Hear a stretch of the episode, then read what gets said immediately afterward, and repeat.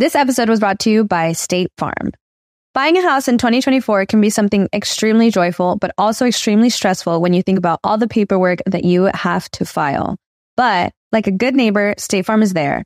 That's a phrase that will help you feel good knowing that you have people who care to help you file a claim or find the coverage for the things that you want to protect. After an accident, you may be worried. Who do I call? What do you do next? I drive peacefully knowing that I have people who have my back. In reality, finding good insurance doesn't have to be something that is complicated to you. State Farm has options to fit your unique needs, which means you can talk to your agent to choose the coverage you need, have coverage options to protect the things you value most, file a claim right on the State Farm mobile app, or reach a real person when you need to talk to someone. Like a good neighbor, State Farm is there. With everyone fighting for attention, how can your business stand out and connect with customers? Easy. Get Constant Contact. Constant Contact's award winning marketing platform has helped millions of small businesses stand out, stay top of mind, and see big results fast. Constant Contact makes it easy to promote your business with powerful tools like email and SMS marketing, social media posting, and even events management. With Constant Contact, you'll reach new audiences, grow your customer list, and communicate more effectively to sell more, raise more, and fast track growth. Don't know much about marketing? No sweat. Constant Contact's writing assistant tools and automation features help you say the right thing at the right time every time. Plus, you can send with confidence, knowing your emails are actually reaching your customers thanks to Constant Contact's best in class 97% deliverability rate. I'm a small business owner and I believe that this is a great tool for other small business owners. In small businesses, you need to create a team. And if you're starting by yourself, Constant Contact can be the team that you need. Tackle any challenge with Constant Contact's expert live customer support. Plus, everything's backed by the 30 day money back guarantee. So get going and start growing your business today with a free trial at constantcontact.com. Just go to constantcontact.com right now. Constant Contact, helping the small stand tall. ConstantContact.com. Este episodio de Lindas Legendarias es traído otra vez a ustedes gracias a Levi's. Ahora sí ya traemos la colección oficial de Levi's con Grunwald. Chécate tus empasushitls. Está bien ¿Eh? bonito los Que me calavéricos. para transitar estas fechas de vivos y muertos y spooky stuff que con calaveritas con Entonces es camisa de mezclilla. Sí, es camisa. Está chida. Sí, la vi, creí que era chamarra, pero no había visto. No. Y es de este estilo vaquerón, ¿no? Acá. Oh, ya. Los Ya botones. ves que no le 100% gusta este andar de vaquero casi. Auri. Howdy, ma'am. Levi's. Sí, ya está disponible a partir de- del 9, que fue el lunes. Está disponible en tiendas en Ciudad de México. A partir del 13 en otras tiendas de, de todo el país. O pueden ir a ledi.com.mx. Ahí la pueden encontrar. Eh, está, realmente está muy bonita. Sí, Me gustó mucho el, el corazoncito este acá como con calavera. Está cool. Y nuestros Senpai Switch. Y mi camisa que se abre turbo. La gorra del borrito no está Mira. chida. Levi's, Levi's, Levi's. Gracias, Levi's, por hacernos vernos fabulosos en estas épocas espectaculares. Larga vida de la calavera. Yes.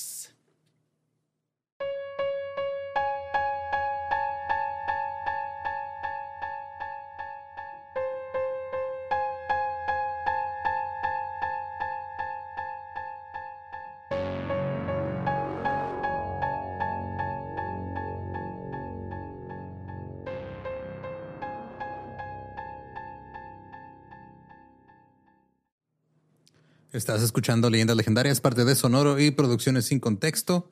Y llegamos a la segunda parte de esta saga. Oh, yeah. Pero antes de eso tenemos avisos importantes. Es octubre, así que saquen notas porque hay muchas cosas que hacer. Sí.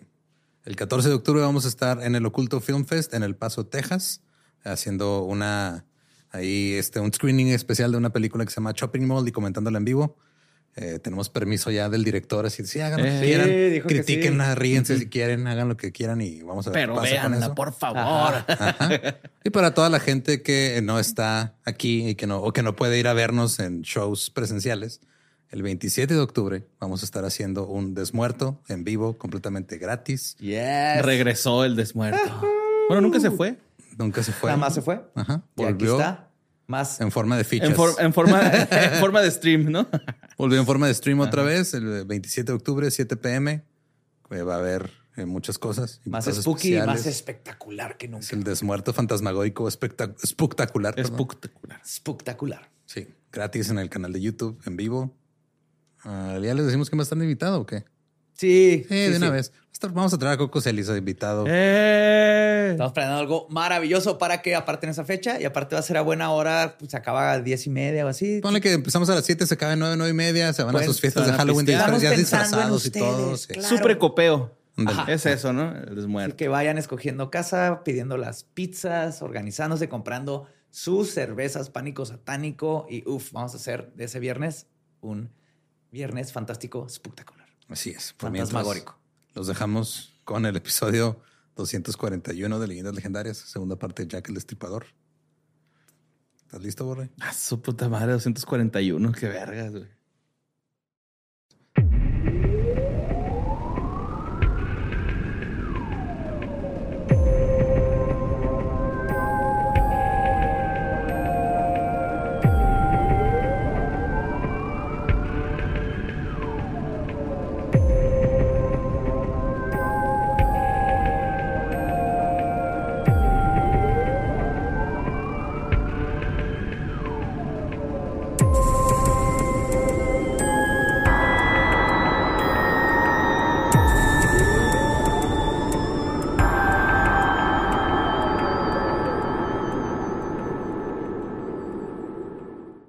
Bienvenidos a Leyendas Legendarias, el podcast en donde cada semana yo, José Antonio Badía, le contaré a Eduardo Espinosa y a Mario Capistrán casos de crimen real, fenómenos paranormales o eventos históricos tan peculiares, notorios y fantásticos que se ganaron el título de Leyendas Legendarias. Happy Halloween de nuevo, todo el mes de Spooky Month. Y estoy, como siempre, aquí celebrando la cosecha con Mario Capistrán y Lolo Espinosa.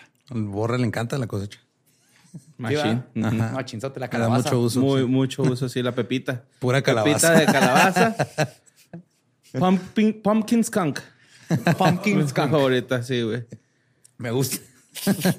La meten así en un Starbucks, güey. Y ya. Y eso, es lo que lo hace skunk. Ah, ajá, lo sé. no, eso es pumpkin. Skunk ella es por sí sola. Ya. Ok. Soy inocente yo, ¿ah? No sé. Pues volvemos a la segunda parte de nuestro episodio de Jack the Ripper en un episodio, episodio, episodio, en un episodio extra. Es que es un episodio especial, güey. Es un, Es un episodio. espasmo. Es un episodio, ajá. Claro.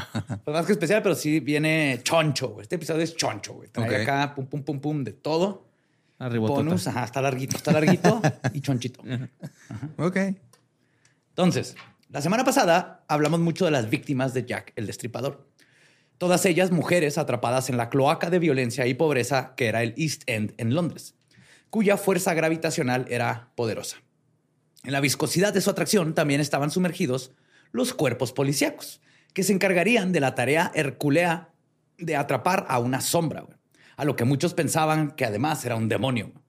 Y fallarían estrepitosamente, obviamente, porque si lo hubieran logrado no estaríamos aquí hablando de este icónico fracaso.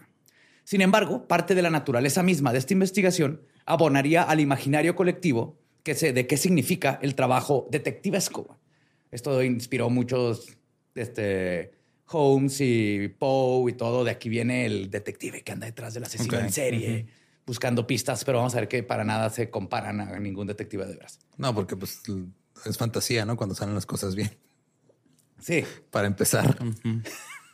Sí, aparte, obviamente tenemos que hablar de la policía, porque igual que en casi todos los casos de asesinos en serie, la policía estúpida tiene muchísimo que ver con que se haya salido con las suyas. Y como cuántos chotos había, güey, en ese Te tiempo. voy a decir Es exactamente que, cuántos. es que sí, no, es como que, pues también cuántos güeyes la cagaron. ¿Qué tal si fueron tres cabrones, cuatro para perseguir a Jack, güey?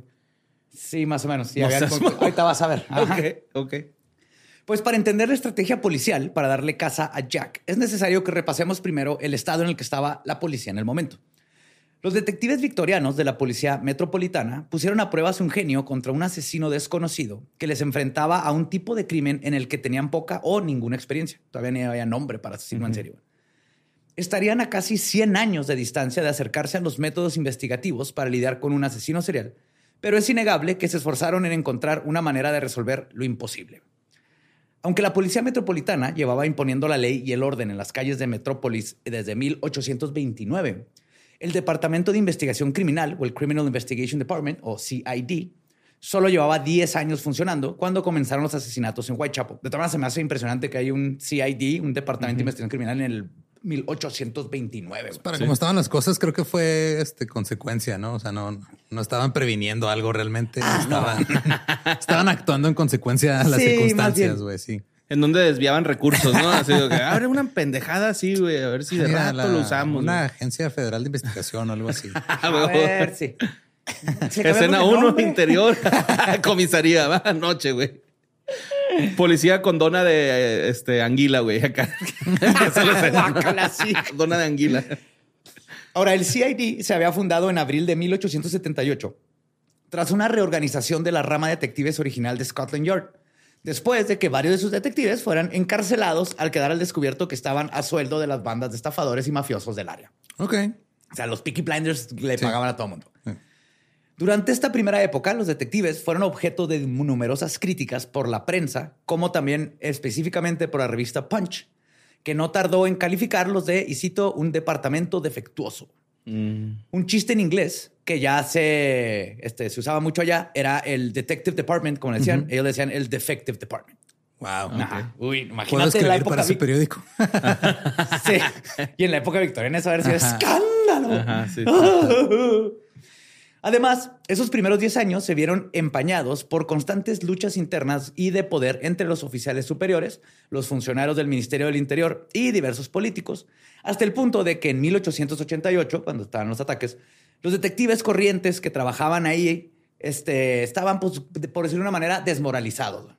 Todos los de arriba estaban peleando, no habían órdenes, no había nada. Ahora, uno de los principales problemas a los que se enfrentó la policía en sus esfuerzos por investigar los asesinatos de Jack el Destripador fue la grave escasez de personal, lo que tú preguntabas. Cuando comenzó la investigación policial de los asesinatos en septiembre de 1888, Sir Charles Warren, que era el comisario de la Policía Metropolitana, presentó su informe anual al Ministerio Interior correspondiendo al año que finalizó el 31 de diciembre del 87. Ok. ¿Simón? Entonces, de diciembre a septiembre. En el que se quejaba de que, y cito, el rápido aumento tanto de edificios como de población que ha tenido lugar en el distrito de la Policía Metropolitana en los últimos años ha superado el aumento que ha sido posible hacer de la fuerza policial.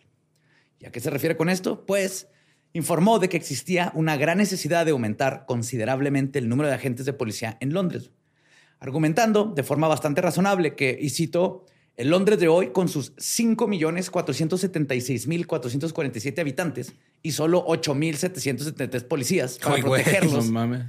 se encuentra en una situación mucho peor que el Londres de 1849, cuando dos millones y medio de personas disponían de una fuerza de 5.300 policías para velar por su seguridad. De todos estaba 5.300 para 2 millones, Para pero aquí ya eran ajá. 8 mil, 5 millones. No, no puedo ni hacer las matemáticas, pero es como un chingo de gente por cada policía. Ajá. Ahora, la falta de, personal policial era más que evidente en el departamento de detectives. Porque acuérdate que una cosa es el policía de la calle con su Ajá, sí macanita que ahí. anda ahí dando la vuelta, haciendo el rondín. Ajá, el rondinazo y todo eso. Un matute. matute, justo. Un matute Ajá. cualquiera. Y otra cosa Sí. es el que detecta. Don Gato. Sí, güey. O sea, en esa caricatura tenían un, un policía por cada seis gatos y luego acá eran un policía por cada, no sé, diez Por una personas, pandilla, güey, por cada pandilla. Por una pandilla, un policía. Entonces, pues el departamento de detectives es sobre quien recayó la tarea de investigar los asesinatos de Jack el Destripador. Entonces, James Monroe, que fue el jefe del CID hasta agosto de 1888, había reconocido la necesidad de más detectives si se quería este, vigilar esta metrópolis efectivamente. Y decía que no deja de crecer y había consultado a Warren sobre un aumento a su planilla. La respuesta de Warren fue que los agentes uniformados serían igual de eficaces y rechazó la petición de Monroe de más detectives. No necesitas más detectives ni que fuera a ver ahí un asesino que mate más de una persona. Sí. Sí, mo. ¿De qué más que detective no trae su palito y su silbato? Sí, que vas, o sea, se sirve más este un güey con una, un garrote ahí en las calles que un güey con un cuaderno y una pluma. Pues tomando apuntes y fotos. Ajá, sí. Y su Eso pipa, ¿no? Eso no le sirve de nada. ¿Sabes cuánto presupuesto tenemos para tabaco este año? Nada. Nada. Ahora, tras un nuevo desacuerdo con Warren, Monroe dimitió y dejó su puesto el 31 de agosto del 88. Ok. El día del primer asesinato definitivo de Jack, el destripador, el de Mary Nichols, para ser más exactos. O sea, pasó y dijo, I'm out. Ajá. Yo les dije, sí. yo les dije, esta está de ¿Y la se chingada". fue? Sí. No mames. Digo, no voy a poder hacer mi trabajo, me van a echar la culpa de esto. Yo les estuve diciendo. Ajá. Entonces, cuando los detectives comenzaron su investigación sobre los asesinatos de Jack, pues igual que los policías, su moral estaba en el suelo porque ya no tenían el capitán, eran bien poquitos y esto estuvo bien bárbaro y dijeron, well, shit. No, ma. Ahora, la verdad es que nadie, a nadie le caía bien la policía metropolitana y tenían que atrapar a un criminal sin precedentes en medio de una tiradera de residente. Pues la prensa no daba su mano a torcer y las críticas estaban lloviendo a cubetazos. El periódico East London Advertiser, por ejemplo, informaba a sus lectores que, y cito, está claro que el departamento de detectives de Scotland Yard se encuentra en una condición totalmente desesperada e inútil y que si hubiera un director de investigaciones criminales capaz, la escandalosa exhibición de estupidez e ineptitud revelada en las pesquisas del East End, hermoso. Wow. Qué bonito. Este güey es un poético. pendejo para hacer su jale. No podemos imprimir eso, güey. Hay Ah, que imprimirlo. Escandalosa exhibición de estupidez e ineptitud revelada. ¿Qué te parece? sí. Muy bien. Perfecto. Y la inmunidad de la que gozan los criminales, asesinato tras asesinato, no habría enfurecido y disgustado los sentimientos del público como lo ha hecho el día de hoy. Y no solo eso, sino que también les llegaban críticas del otro lado del Atlántico. En un despliegue de la britanofobia, güey, de los yankees, obviamente, que a veces es muy divertida. El New York Times no se anduvo por las ramas al directamente decirle a sus lectores que, y cito, la policía y el cuerpo de detectives de Londres son probablemente los más estúpidos del mundo. Ajá. La diferencia. Libertad de expresión, ¿no? Claro, sí, sí. La diferencia de este, cómo escriben allá en Inglaterra y los gringos, ah, bola de pendejos. Sí. Ahora, los Y homólogos. acá en México la prensa así de, "Ah, no mames, tienen policía.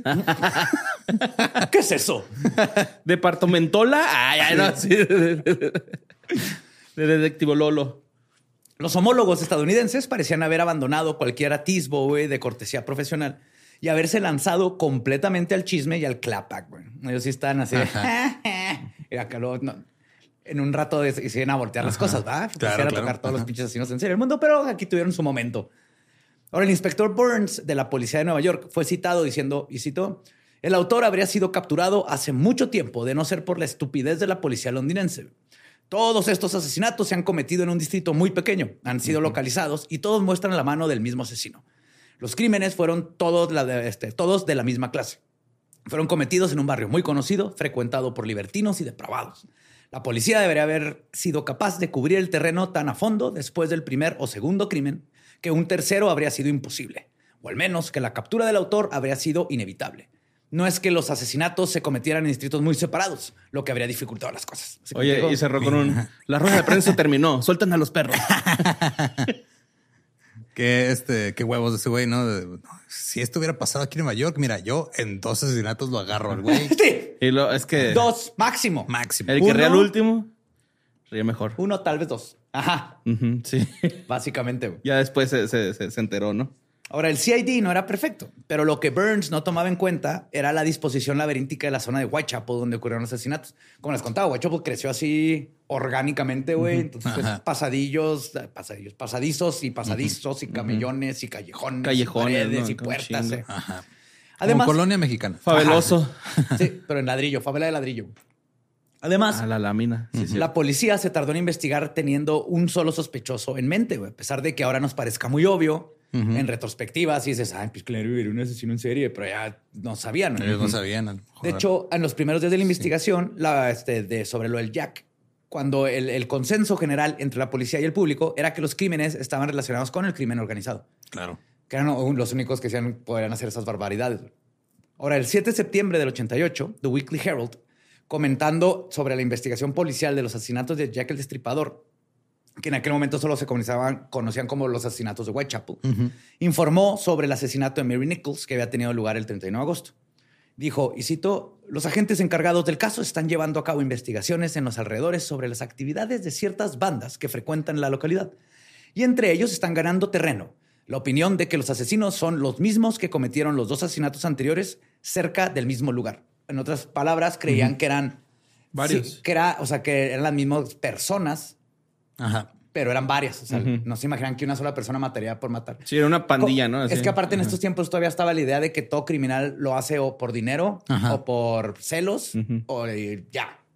No había la idea de que alguien podría cometer algo así Por tan su culero, mentalidad. no más por mental. ah, mentalidad mental. mentalidad. Esa es la más Que la mentalidad mental ¿no? de la psicología psicológica de este asesino. Del cerebro, de sus pensamientos profundos. del asesino- Subconsciente. del asesino asesinador. Consciente, inconsciente, consciente.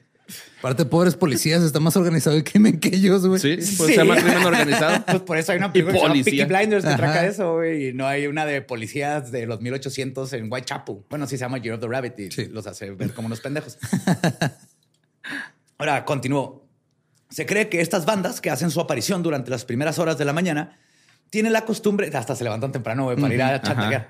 Tienen Claro. la... Es un trabajo, Sí, güey. el que madruga, Dios te ayuda. Vale, ¿cuántos pies de anguila has vendido hoy? No, pues Venimos llevo- por nuestro. Llevo 70 apenas. Ah, 70 ya las hice. Son un chingo. Pues que todos desayunen eso, güey. Sí, es cierto. Dicen que se levantaban temprano con la costumbre de chantajear a estas desafortunadas mujeres y cuando sus demandas son rechazadas, se produce la violencia. Y con el fin de evitar que sus actos salgan a la luz, se deshacen de sus víctimas. Esa es la idea, pero ya sabemos que obviamente no. Ahora, cuando eventualmente se comenzó a buscar a un asesino solitario, también había ciertos temas complicados en lo respectivo a la jurisdicción. En la casa de Jack el Destripador participaron dos fuerzas policiales principales, la Policía Metropolitana y la Policía de la Ciudad de Londres. Dado que los asesinatos de Mary Nichols, Annie Chapman, Elizabeth Stride y Mary Kelly tuvieron lugar en Whitechapel y Spitalfields, en la época considerada, este, en esa época era como una zona conurbada de la ciudad. Entonces dijeron, ok, este es nuestro. Y, pero las escenas de los asesinatos quedaron bajo, estas quedaron en la policía metropolitana, que fue la que investigó esos cuatro. Pero Catherine Eddowes, asesinada el 30 de septiembre, me- que fue en Middle Square, que es en Londres. Ok. En consecuencia, asesinato quedó bajo la jurisdicción de la policía de la ciudad de Londres. Y si sabemos que ahorita no se hablan los departamentos de policía, imagínense antes que no, ni teléfono tenían. Mandado un mensajerillo, ¿no? De un niño Así un niño corriendo, Un niño niño descalzo. sí, un niño descalzo corriendo. que se dedica Chamagoso, así. Sí, vende periódicos en la mañana. Ajá, y es mensajero de la Mensajero de la policía. Desayuna mango y luego le cae tierra, güey. Entonces anda todo chamagoso. Sí, y en la noche roba este, bolsas. Ajá. Lo, lo meten a casa por puertas, ¿no? Acá para Así era la vida. espacios Y luego va a pedir porridge y luego baila con sus amigos. It's a long life, baby. ¿No? No ¿Annie? me acuerdo. ¿No viste a Annie? No, no me acuerdo. Tienes que ver a Annie. Así que digas, tienes que ver a Sí. Ajá, No tanto, pero. Pero sí, sí, es una clásica. Ah, que me quedé. Así, entonces en el siglo XIX, aunque los científicos también, o sea, aunado a que la policía trae su desmadre, también tenemos que tomar en cuenta que en el siglo XIX los científicos especializados en diversos campos contribuían regularmente a las deliberaciones de los tribunales penales y llevaban haciéndolo casi 100 años. En 1888, la propia ciencia forense no era parte integrante o establecida de la investigación penal. Nomás eran freelance. Sí. Sí, sí, era como Sherlock Holmes. Sí, Así de que, oiga, ¿quieren que le resuelva este desmadre? Ahorita no, joven. No ¿Sabe se comprendía, güey. Te pagamos con exposición si quieres. Ah, bueno, acá es al revés, no te metes al crimen organizado, te vas al otro bando. Ajá. Cuando te jubilas de, la, de policía o de militar, pues Sí. te vas al otro bando. Ahora, entre los campos del conocimiento, que hasta entonces no se había considerado parte integral, perdón, de la investigación criminal, y que Gross defendió en el- esta obra pionera que figuraba la fotografía del, este, la escena del crimen como una de las herramientas más importantes para un crimen. Ok. La tuvieron que defender y justificar. Pero pasarían otros cinco años antes de que el magistrado austriaco Hans Gustav Adolf Gross publicara este innovador libro, el Manual para examinar a magistrados, funcionarios de policía, policías militares, etcétera, en 1893. Hans. Entonces, Gross fue probablemente el primer hombre que comprendió y apreció plenamente la importancia de las pruebas científicas en una investigación criminal. Y su contribución a este campo fue reconocida en 1895, cuando el Congreso de la Unión Internacional de Criminólogos se hizo referencia a él como, y cito, el padre de la criminalística. Ok. ¿Ah? Hans. Hans. Ahora, entre los campos del conocimiento que hasta entonces no se habían considerado parte integral de la investigación criminal y que Cross defendió, figuraba lo más importante que era tener cuidado con la escena del crimen, tomar fotos, preguntarle a la gente alrededor qué No, vieron. no, no, no. ¿Cómo, cómo, cómo? Pero si yo, como detective, siempre que vengo a la escena del crimen, lo primero que hago es orinarme en todo. Te orinas en todo y luego ves el güey que anda viendo raro, lo agarras, le pones unos putazos hasta que te dice sí fui yo y listo, se resolvió el crimen, vamos a comer anguila. Así funcionaba básicamente la policía en los 1800. Sí. ¿Cómo Ahora- funciona en estos tiempos? No, En. Inglaterra. Ah, ok, ok. en Inglaterra. Ahora, para nosotros hoy en día, bien versados en la investigación criminalística, a fuerzas por verla en el cine y en la televisión y escuchar este podcast, obviamente. Sabemos que el uso de la fotografía está ampliamente considerado como lo de lo más importante. Sin embargo, en estos tiempos con Jack, este, se consideraba tan poco importante que nomás hay una foto de todos los crímenes de Jack. Ya habían cámaras, pero nomás a Mary Kelly se le fotografió en su escena del crimen. Ok. Y fue más para Morbo. Sí, o sea, si fuera policía, pero fue como, pues tómale foto, güey, estás aquí. Sí, eh, ay, disculpe, vengo del medio de la alarma, ¿no? Eh, Ajá. No, y no nomás era ya está aquí. Porque el pedo aquí es que la razón por la que se le tomó la foto, más que nada, es que se teorizaba que la fotografía podría ser útil para ayudar a capturar al autor de los crímenes, viendo el reflejo del asesino en el ojo de la víctima, porque en los tiempos victorianos se creía que se quedaba grabada la imagen en La el ojo. imagen en el ojo. no seas mamá. Ajá. Sí. Bien, sí es ahí el pedo. A ver, hazle zoom a esa madre. zoom. Lo estoy tocando así, pero no se hace más grande la foto. A ver. Nomás se está arrugando. Oh, no más. Es que sí, la tecnología. Sí, de hecho, el inspector Walter Dew le habló a varios fotógrafos y le dijo, tomen foto de esto y revisen a ver si sale ahí la cara del vato. güey. Obviamente no salió, güey. Pero este intento bizarro de descubrir la identidad del asesino nos ha dejado las inquietantes imágenes mortuorias de cuatro de las víctimas de Jack el Destripador. Además de la de Martha Tabram, así como las ya mencionadas fotografías de la escena del crimen de Mary Kelly. güey. Merece la pena se- señalar que en el caso del asesinato de Catherine Eddowes, la policía de la ciudad estaba más avanzada que sus homólogos, homólogos en la policía metropolitana a la hora de registrar las inmediaciones del lugar donde se había producido el asesinato. Incluso mandaron a hacer un croquis detallado de la zona para presentarlo en la investigación posterior a su fuerza. Ahí Estos le echaron un poquito más Ok, ganas. Esto sí, esto sí. Mira dónde está la X, ahí está el cuerpo. Por eso es roja. Por eso es una carita con dos X en los ojos. Nada más sigue la, la línea punteada, ¿no? hasta la flecha roja, hasta la cruz roja. Pero en lo que respecta a los lugares de las otras víctimas de Jack the Ripper, que fueron asesinadas, este, Mary Nichols, Annie Chapman y Elizabeth Stride, poco se hizo para hacer siquiera un registro fotográfico, fotográfico de los cuerpos in situ, porque todo lo que querían inmediatamente después del hallazgo de los cadáveres era sacarlo de ahí rápidamente. Si no lo fuera a ver una señora, se fuera a desmayar, güey. Se le van a desbalancear los humores. Sí, y más que nada tenían miedo de que se produjeran disturbios públicos. Ah, ok. La gente estaba hasta la madre de la policía. Tenían miedo de que lo están matando y no están haciendo nada. Y aparte, acuérdate que había mucho odio este, xenofóbico contra los judíos y así. Entonces empezó. Había. Bueno, yes. y ahí se empezaron a ir contra la comunidad judía. Entonces eh, no querían Qué que lo vieran para que la gente se. Son perillas, güey, la neta, de allá de Europa, güey. Pues Whitechapel era una zona complicada, por decirlo de alguna manera, güey. y llena de gente. Entonces, lo que quería la policía era calmar la indignación generalizada por todo. Ok. Porque todos estaban hasta la madre de todo. Oh. Sí, si no eran los migrantes, era que no había agua, era que había cadáveres, era que la policía está de la chingada, que Organizaron el un, crimen. organizaron un partido de fútbol para que se calmara, ¿no? Sí, güey. Un concierto, un festival. Algo cultural hicieron. Ahí, ahí fue Glastonbury. Ya. El primero. El primero. Whitechapel, se llamaba Whitechapel originalmente. pues desde un inicio, la prensa se había concentrado en los asesinatos y había, obviamente, sensacionalizado el caso. Las primeras publicaciones son de principios de septiembre, apenas a días después del primer asesinato. Ten en cuenta que tienen que hacer los dibujitos y todo. Claro. No era de tomar foto como lo hacen ahorita el Sí, no, alarma más, y así, güey. No, no mandas nomás un güey con su iPhone a la escena que haga la nota. Y luego se la pasen por WhatsApp. No, no, Sí. no, no. Había que alguien y describirle. Había una señora gritando a un lado, güey. No, no, los ojos estaban como que más para afuera de su cadáver.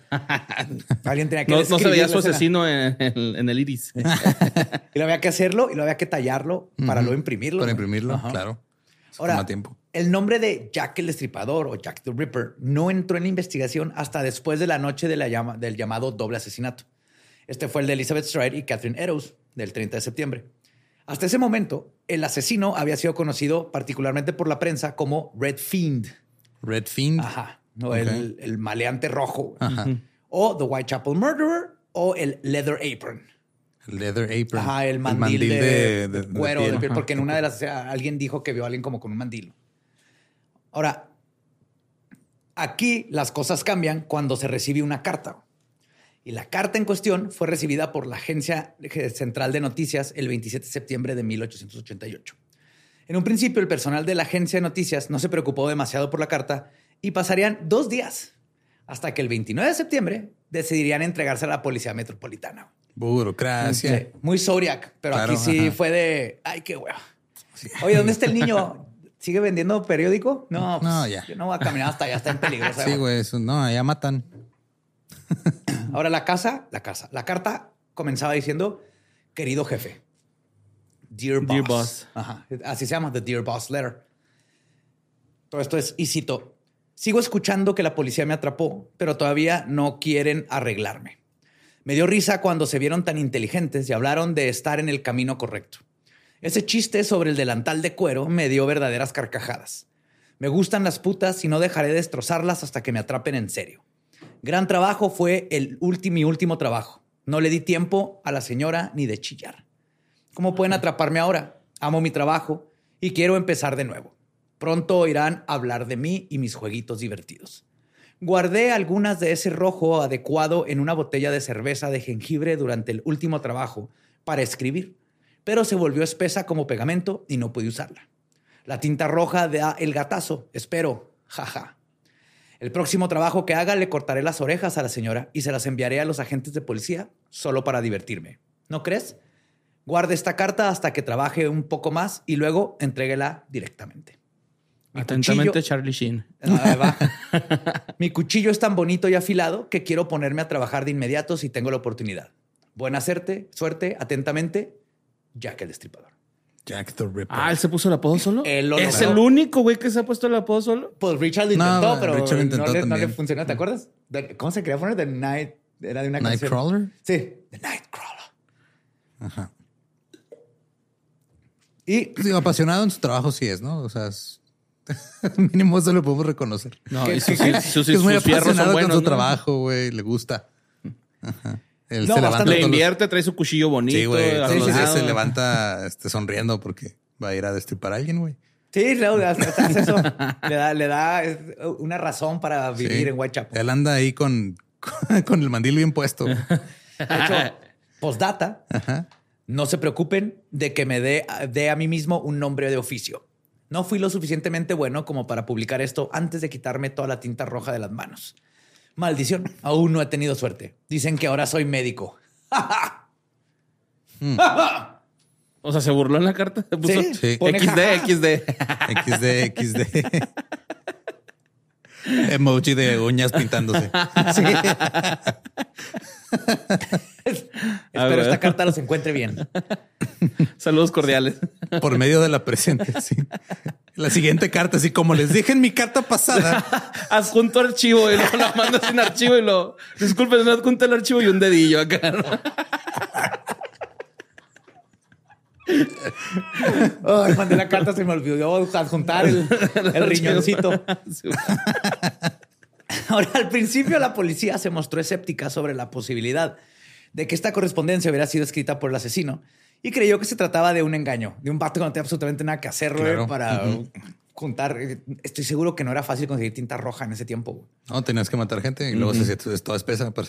Sí, pero luego... Aparte era tóxica, ¿no? La, tinta, roja. Sí, tenía un componente tóxico, ¿no? No, pues la- No sé. bueno, en esos tiempos, hasta donde es el rojo, Todo te- ajá, se sí. hace con unos bichos. Ah, órale. Ajá.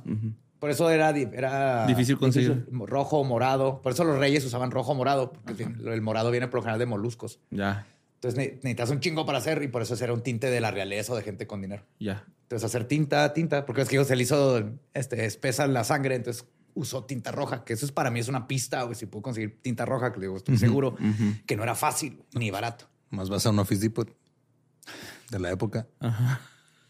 Le- G Old Office Depot se llamaba. Home Depot. Home Depot no tiene, tiene pintura roja, supongo. Ajá. Por eso, ¿no? No, Office Depot. Ah, Ah, pues no pueden escribir, sí, cierto. Sí, güey. No, chistazo, güey. Sí, increíble. Wow. Ajá, sí. Lo logramos. Ustedes empezaron con el Home Depot y Office Depot. No te empezaste con de irte por otro No, lado. fuiste tú. Ah, ok. Una disculpa. No, no, está bien. Quedo atento a sus, es- a sus comentarios. Por favor, mándala por escrito en tinta roja. Ahora, al principio la policía les digo que se mostró escéptica, Pero un día después de que la agencia se las entregara, ocurriría el doble evento del 30 de septiembre. Ujú. La policía no tuvo más opción que echar un vistazo más de cerca a lo que Jack the Ripper les había escrito. La afirmación, y cito, quiero ponerme a trabajar inmediatamente si tengo la oportunidad, fue algo que les hizo como clic, Ajá. dado que aparentemente el asesino había hecho precisamente eso. Aparentemente respaldaba sus acciones, lo que el autor había puesto. Mientras tanto, la amenaza de cortarle las orejas a la señora y enviarlas a la policía cuando eh, este tuvo sentido porque el asesino le había mutilado los lóbulos de las orejas a Catherine Eddowes. Ok. Según pensó la policía, dijo esto es o un vato que conoce el futuro o es el asesino. Tenía ganas de morder. A huevo, güey, ¿no? Sí que es rico morder un lóbulo de una oreja, güey. es como la parte más carnosita de... Se siente rico y te hacen nibble, nibble. Pues a los pocos días de hacerse públicas las cartas de Dear Boss, comenzaron a aparecer copias en la prensa mundial escritas por gente que no tenía nada que ver, pero que buscaba notoriedad al- adjudicarse los asesinatos. Esto no, no- no hemos cambiado. Es el primer trend de TikTok. Sí, con gente haciéndolo trend y exactamente, güey. No cambiamos como humanidad, güey. Esta publicidad resultó ser un obstáculo para los esfuerzos de la policía para atrapar al asesino y desató un pasatiempo nacional en el que estafadores de todo el país buscaban sus bolígrafos y muy pronto la asediada investigación policial se vio inundada por una verdadera ola de correspondencia falsa que pretendía venir del asesino. Ok. Entonces, no vamos a ver, Jack. No, este mándalo al spam. y el verdadero Jack, güey, yo nunca he escrito ninguna carta. No sé por qué le hicieron caso a la primera. No, esta ni sirve, güey. Sí, a ver, si no viene de arroba jacktheripper.com no es. No Si no trae Jack puntito punto- azul, ¿no? Si no trae es puntito azul de Jack.ripper verificación. con tres en lugar de R arroba este, yahoo.com.mx no es. Punto GB. si es MX, no soy yo, es GB. Ahora la policía no Show, ¿no? Jack the Ripper Show. es el oficial. el show oficial. El, el asesino más irreverente de Londres. Te destripará de la risa. Ahora la policía no tuvo más remedio que leer y evaluar cada carta, güey, porque sabían.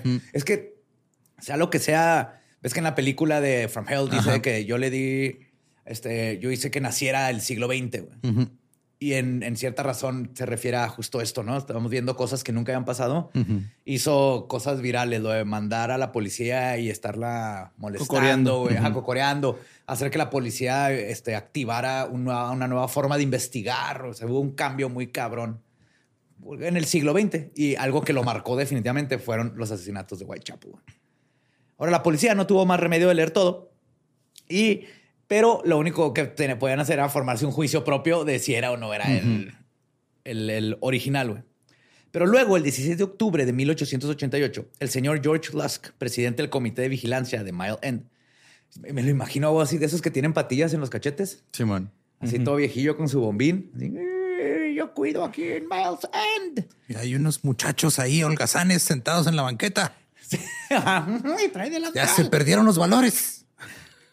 Porque no está vendiendo periódicos en la- y robando bolsas en la noche. Ya dejan aquí todo apestoso a Pumpkin Skunk. Pues él recibe lo que ahora es la segunda más famosa de todas las cartas de Jack the Ripper, titulada Desde el infierno. From, From hell. hell. En el correo de la tarde llegó a Lusk un paquete pequeño ¿eh? envuelto en papel de estraza y con unos este, matasellos de Londres. Estaba dirigida a él por su nombre y llevaba el nombre de la calle, pero no indicaba el número de su casa. El paquete contenía un trozo de riñón maloliente junto con una carta que decía, desde el infierno. Señor Lusk, sir, le envío la mitad del riñón que le quité a una mujer y lo preservé para usted. El otro trozo lo freí y me lo comí. Ah, cabrón. Fue muy lindo. Puedo enviarle el maldito cuchillo que lo sacó si espera un poco más. Firmado, atrápame cuando puedas, señor Lusk. Yep. Ok. Está bien. Sí, ah, yo creo que aquí pasó lo mismo. El haber sabido que, que salió gente a tratar de imitarlo y dijo, oh, no, no, no, no. No, no, no. Yo tengo, Voy a mandar pruebas. sí. Ajá. Sí, sí, y también asumo que tenía el riñón ahí un rato que llegó ya muy podrido y dijo, tengo que mandar una prueba, no puedo mandar nomás la carta porque no me van a creer. Aunque también no estamos 100% seguros, ahorita vamos a ver. Sí, luego llegó a decir, no, es que si manda el brazo completo, este, el envío sale muy caro. es que me cobran por kilo. Sí, sí, no. sí, pues, no. No, no, y luego esta paquetería, luego se roban las cosas. Pues desde el principio parece que la policía consideró que el riñón y la carta de From Hell no eran, como sugirió el periódico The Star el 19 de octubre, más que una broma tonta llevado a cabo por un estudiante de medicina. Ok. Después de más de 120 años y la desaparición de cualquier cosa remotamente asociada con la porción del riñón, incluso el original de la carta From Hell, ya no existe. Sí, desapareció. hace Entonces mucho es tiempo. fake esa carta. No, no se sabe. No hay forma Ajá. De saber. sí, genuina eso. de saberlo porque ya, ya no está. Pues el riñón obviamente no está. Ajá. Y la carta de la desaparecieron, entonces no hay forma de comparar. Hay fotos Uh. y hay como, comparar la letra, pero no está la original. Entonces, ah, no queda así. Ahora es casi imposible establecer con algún grado de certeza, sin la porción del riñón o este, la carta, si lo que le enviaron a Lusk en ese paquete se les trajo a Catherine Eddowes o no. ¿Sí? Entonces no hay otra forma más que confiar en la opinión de los médicos que estuvieron ahí cuando lo revisaron y que tuvieron la oportunidad de examinarlo, que dijeron que sí era un riñón y que era humano y bla, bla. Pero es lo único que sabemos. Ahora, la mayoría de estos médicos parecen haber opinado que la carta From Hell era una misiva de broma y que el riñón que la acompañaba era una parte enferma del engaño. Pero esta opinión parece haber sido compartida por los agentes de policía también, quienes decidieron, sí, es fake, Nah, es fake. ¿Quién manda riñones? Eso no se hace. Sí, de hecho suena muy pretexto, ¿no? Así es de un estudiante de medicina. O sea, así como que, ah, güey, no mames. Como si ay, nada más los estudiantes de medicina tuvieran acceso a riñones Ah, podridos. Exacto, güey. Sí, no, exactamente. Aparte, creo que muy- va muy con el modus operandi. No, digo, no he visto las otras cartas que mandó la gente, pero no sé qué tanta gente en este tiempo que no sabe ni leer ni escribir, muchos, pueden hacer una carta tan elocuente y con ese estilo de forma de hablar que caracteriza mucho las que creemos que son las originales de, Jack the de. Jack the Ripper. Pero si bien las cartas no son posibles de verificar como escritas inequívocamente por el asesino, siguen siendo una parte integral de la investigación, que cada vez barajaba más sospechosos y estaba más lejos No de encontrar al mames, es, un Jack in the Box del pasado, güey. El riñoncito ese, güey. Ya nada más lo fríes, güey. Sorry, güey, se me fue ese. Nada más lo sacas. Ya, mira. Trae juguetito, es el cuchillo, ¿no? Acá afilado con el que hacía, güey, güey. Pues al principio la policía parecía haber creído que los crímenes los estaba llevando a cabo una de las bandas, como les llamaba, específicamente una llamada los High Rip. Ok. Se llamaban, era su nombre, High Rip, y dijeron, ah, The Ripper, Rippers, por ahí va. Sin embargo, a principios de septiembre, la policía había llegado a la conclusión de que si las bandas locales fueran responsables, la publicidad y el pánico que habían generado los asesinatos habrían llevado a uno de los miembros a denunciar a los demás. Algo se ¿Te hubiera echado de cabeza a los, ajá, a los contrincantes? Ajá, exactamente entre ellos o si hubiera escuchado entre las bandas, porque también pues los policías igual que ahorita siempre mon, conocen tenían sus a los soplones, ¿no? maleantes- a los maleantes, conocen a los soplones, iban y platicaban, oye, güey, cabrón, no sabes qué onda con Jack y los mismos criminales era de no, cabrón, de hecho si lo encontramos le partimos la madre. Ajá. También a nosotros ya nos tiene hasta la chingada, ¿no? Ajá.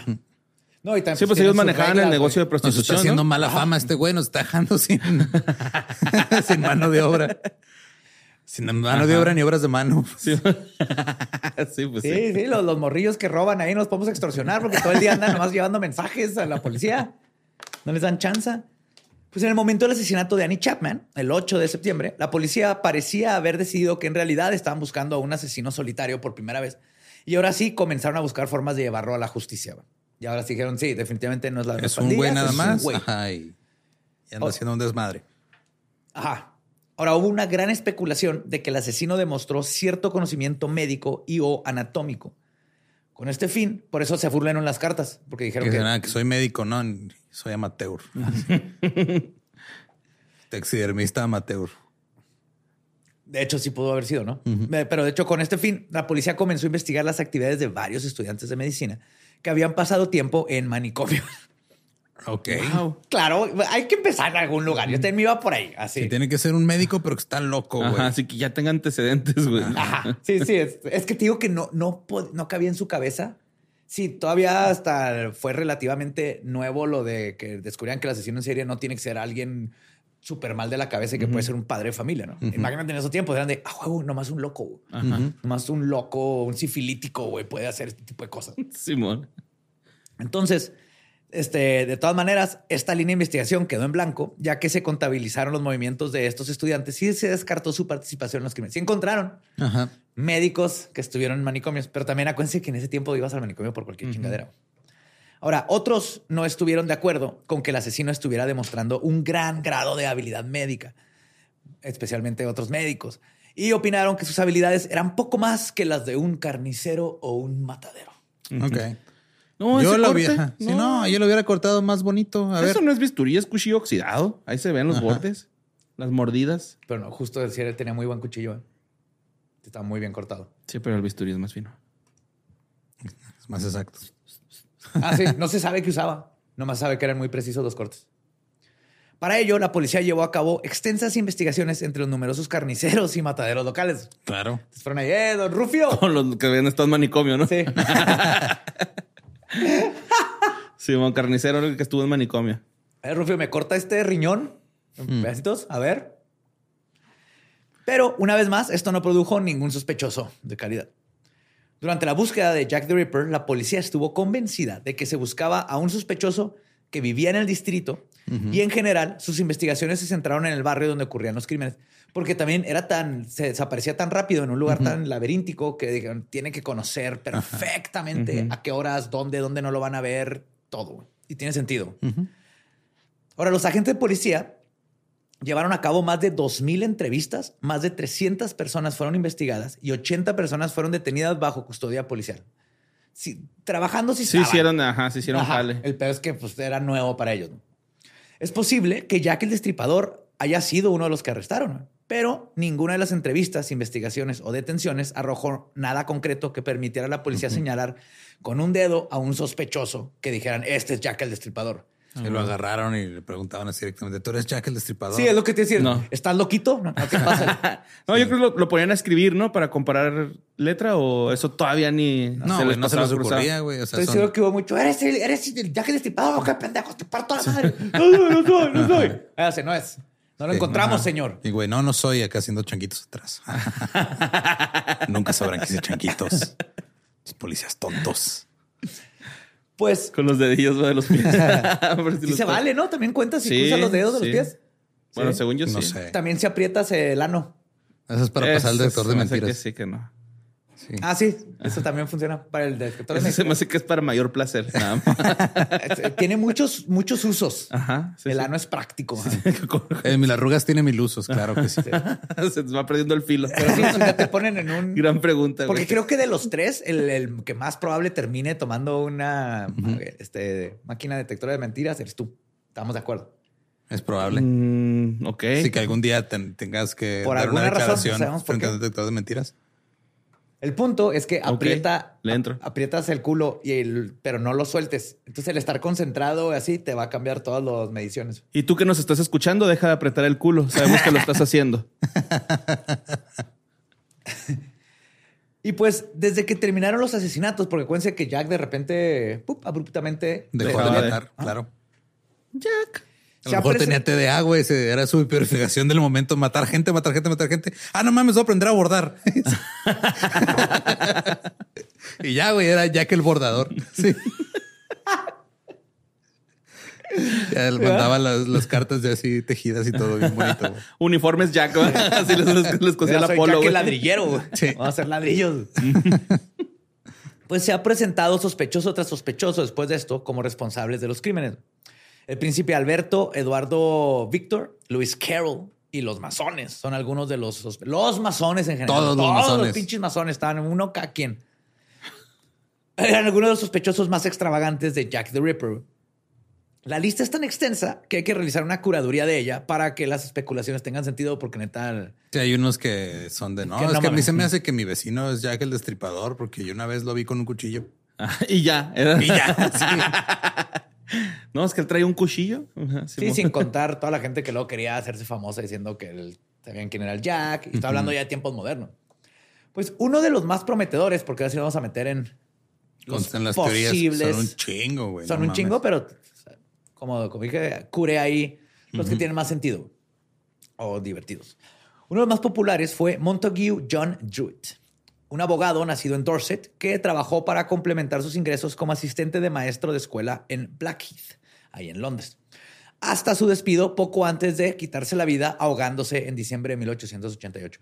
Ah, ¿Se no es el- metió al río? Güey, sí, ahorita hay otro que también se quitó la vida y es así de que este, elocuentes eran para quitarse la vida de ese Pues son tiempo. británicos, güey. Sí. Se amarraban la piedra, no, al pie. Ya es que en las caricaturas así se matan los personajes. Hardcore. Me voy a ahogar. Tanto su madre como su abuela sufrieron problemas de salud mental y es posible que haya sido despedido debido a una enfermedad psiquiátrica hereditaria subyacente no diagnosticada. Se decía que estaba, y cito, sexualmente loco. Y miembros Ok. de... sí. Le gustaba de otra cosa que no fuera misionero, güey. Ya en esa época Ya, victoriana. más, ya es- más de, más de. Ese güey tiene sexo por placer, no nomás para reproducirse. Ese güey tiene sexo no nomás los miércoles, güey. Los Huawis le encantan así. Sí, fíjate, él da guauis. Simón. Y miembros de su familia supuestamente sospechaban de él mismo como el destripador. Ahora, su muerte, poco después del último asesinato canónico, el del 9 de noviembre, llevó al subjefe de policía, Sir Melvin McCanton, a nombrarlo sospechoso en un memorando el 23 de febrero de 1894, ya tiempo después. Seis años ya, ¿no? Sí. Sí. Sin embargo, no todo cuadra. El 1 de septiembre, el día después del primer asesinato canónico, canónico Druitt estaba en Dorset jugando cricket. Porque Pues que te tienes que distraer. O sea, después de matar a alguien, sí tienes que como que tomarte un tiempo, güey, de ok. ya. No mames, ¿quién chingos quiere jugar con galletas, güey? No.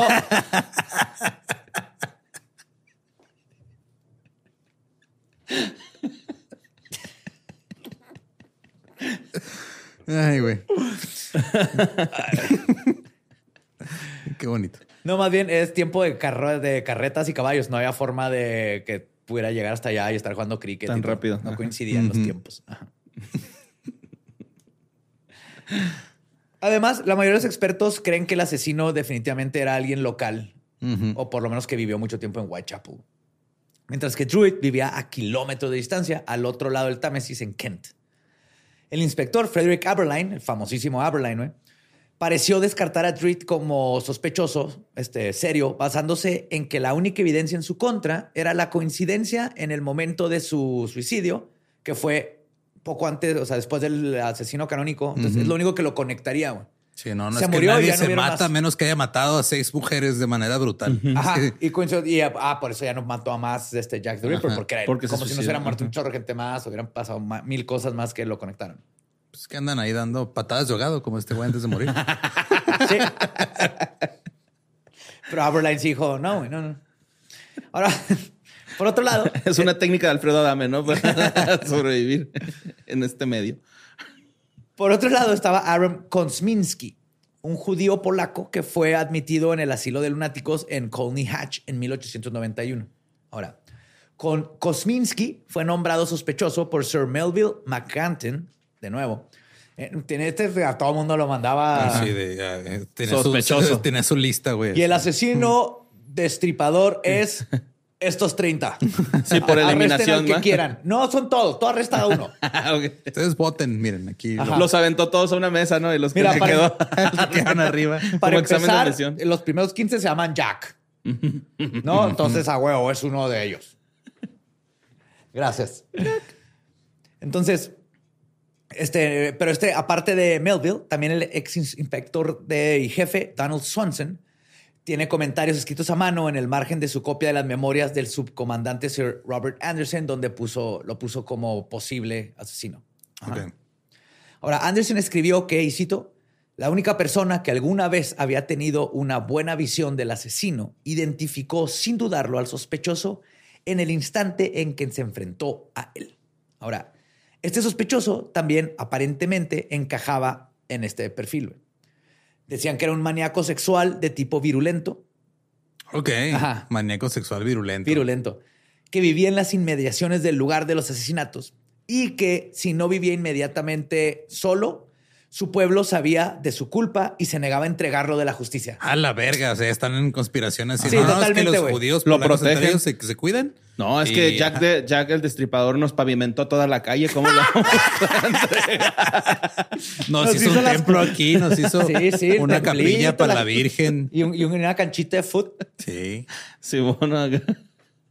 Ay, tan bueno el Jack. No, fíjese, a mí me regaló un una altar. troca para ir para el rancho. Un día fue a comer a mi restaurante de Anguila y le quitó lo- lo- los, los bolígrafos a todos. Pagó por todo. Pagó por la cuenta. Está su altarcito. Les quitó las palomas mensajeras a todos. Sí. Cerró el restaurante. Bueno, le vamos a rezar a nuestro Jack el buen rojo. Jack buen rojo le decimos. Fue en rojo. Ay, güey. Entonces sí decían, una dos, o vive solo o lo, o lo están cuidando. Lo están por eso no lo encontramos. claro. Y hay que aclarar que la investigación se vio afectada por el antisemitismo generalizado de la época ¿Tú de? Inglaterra en general, nomás por si se les había ido ese pequeño detalle. Ahora, en su memorando, este, McNacton afirmó que nunca nadie fue identificado como el destripador, lo que contradice directamente el recuerdo de Anderson y el del mismo diciendo que ya habían identificado. Entonces, esto fue como conjeturas que hicieron después. Alguien vio eso en el margen y lo empezaron a sacar teorías. En 1987, el autor Martin Fido buscó en los registros de asilo a reclusos llamados Kosminski y solo encontró uno, Aaron Kosminski. Ahora, Kosminski vivía en Whitechapel. Sin embargo, era en gran medida inofensivo en el asilo en donde estaba. Su locura tomó la forma de alucinaciones auditivas, en un miedo paranoico a ser alimentado por otras personas. Ok. O sea, era un adulto que no le gustaba que le trataran de comer. Una negativa a lavarse o bañarse y, cito, autoabuso. En otras palabras, se masturbaba. Ok. Autobús. Auto. Eso era, es que masturbarse era autobuso en esa época. Se me autoabuseo todo el tiempo. El güey con la gata bien roja, ¿no? En rosado. Sí, el, el único buen abuso es el autoabuso. El.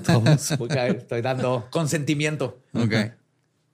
Ahora, en su libro The Cases That Hunt Us, el experfilador del FBI, John Douglas, afirma ¿Te que persinaste? por ser John ¿Solito? Sí, güey. ¿Ya aprendiste? Lo hizo al revés. ¿Lo hiciste al revés? pues así es, ¿no? Ah, no sé. Yo tampoco. Tampoco, no, pero- de arriba para abajo. Pero ¿no? es Don John Douglas, San John Douglas. Él afirma que un individuo paranoico como Kosminski probablemente se habría jactado abiertamente de los asesinatos. Mientras estaba encarcelado, si hubiera sido el asesino. Pero no hay constancia de que alguna vez lo haya hecho. Básicamente dijo, este vato es paranoico, tiene estas cosas. Ujú. Si es, fue el que escribió las cartas y así dentro del hospital, hubiera dicho algo, no se hubiera aguantado estar callado todo ese tiempo. Muy egocéntrico acá el güey. Sí, que también eh, luego que cuando los atrapan hasta se echan de más, ¿no? Este, Ajá. asesinatos. Exacto. Alguien como Jack eso hubiera hecho, porque era de ese tipo, el que, véanme, véanme, yo fui. Yo mandé pedazos de, hasta mandó pedazos de tela para comprobar. Ok. Y el, entonces... Y el riñoncito. y el riñoncito. Que en esos tiempos no había ADN, pero... Sí había, pero no sabíamos cómo verlo. Sí. Tienes toda la pinche razón. Sí, sí lo tiene, güey. Por eso, güey, tienes toda la Pues es pinche que razón, güey. No existían pruebas de No ADN. Ajá. existían pruebas Pero de ADN. ni estaban. cómo- Pero ADN estaba, güey. Sí, el ADN tiene como 6 mil años, ¿no? Sí, desde que Dios dejó huesos de dinosaurio aquí en la. Tierra, Ajá. dejó se ADN enterró para también, sí. tentarnos a creer en velociraptors. güey. Pero son del diablo esos huesos. güey. Aléjate de sí, los dinosaurios. Son güey. demonios. Que- Son que demonios. ni los vea tu hijo, güey. Un saludo a su. Ah, su tan buena T-Rex. Ahora, en el 2014, un análisis de ADN vinculó débilmente a Kosminski con un chal que se decía pertenecía a la víctima Catherine Eros. ¿Ok? Aquí es donde mucha gente dijo, ya, fue Aquí fue. Simón. We did it, lo logramos. Jack Pero- estuvo. pero,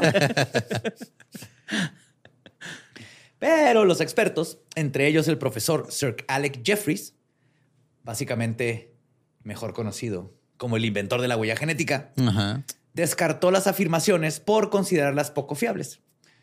Ahí les va por qué. Lo que dice él es que la coincidencia genética determinada con, eh, con Kosminski a partir de los descendientes maternos de Eros y Kosminski son mitocondriales. Entonces, miles de personas pueden compartir hebras de ADN mitocondrial. Y por lo tanto solo pueden usarse de manera confiable en el análisis de delitos para excluir a un sospechoso, no para implicarlo. Ok. Sí, o sea, tú y los tres podemos Puede confiar tener en él porque pues, él es el que hizo este pedo, pero no entendí nada. O sea, que básicamente los tres, si, revisa nuestro ADN mitocondrial, los tres podríamos salir este, idénticos. Ok. Entonces, en una escena del crimen, mi sangre nos, nos pone a los tres y pues los tres podemos coincidir. Sí, es como si hicieran una prueba de ADN y dijeran, ah, claro, este plátano es 70% probable que haya sido Jack el Destripador. Ajá. Ok. ajá. Exactamente. O sea, compartimos ese ADN. Entonces podrías eh, sacar a alguien porque no coincide, pero no puedes decir, ah, sí fue, porque no hay forma de saber. ¿Sí, sí Sí, tienes idea? ya, entendí. Como si fuera el tipo de sangre. Encuentran A positivo, nada más. Entonces hay mucha gente con A positivo. ¿Qué me quedé? Ah,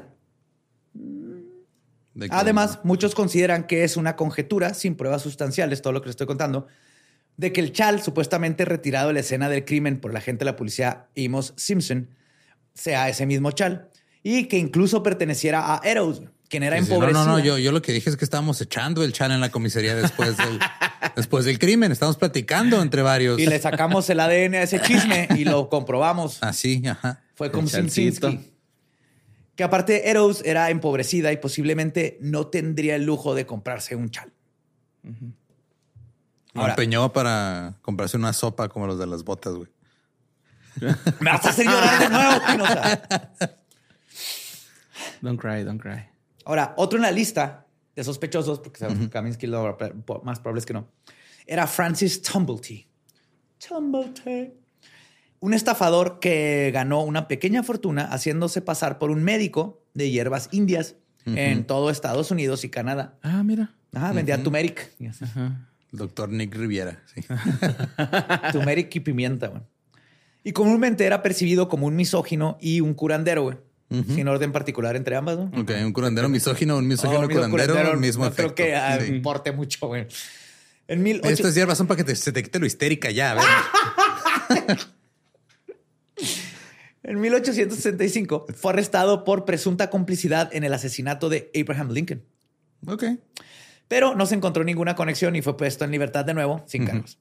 Ahora, Tumblety estuvo en Inglaterra en 1888 y fue arrestado el 7 de noviembre, aparentemente por participar en actos homosexuales. No, Oh, no. mames. Sí, entonces tenemos un masturbador Ajá, y un y homosexual. un homosexual, güey. Sí, pero... Es uno de los dos. Que ¿no? los encierren, güey. Ah, Las víctimas, ¿qué, güey? Que los encierren indecentes.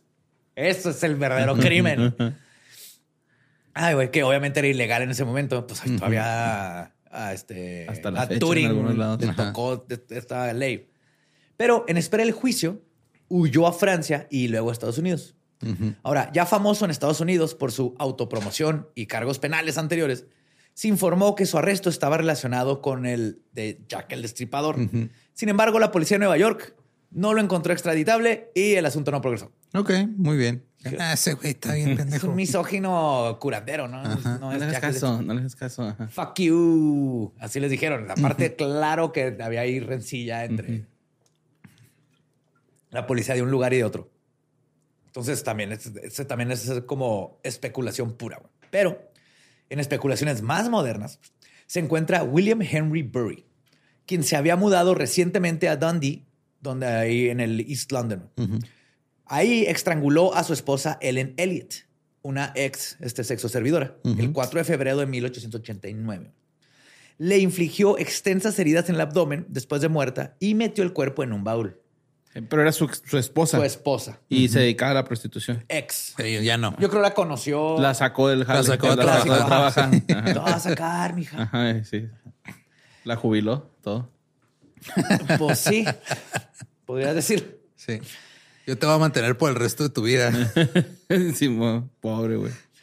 El 10 de febrero, Burry acudió a la policía local y les dijo que su esposa se había suicidado.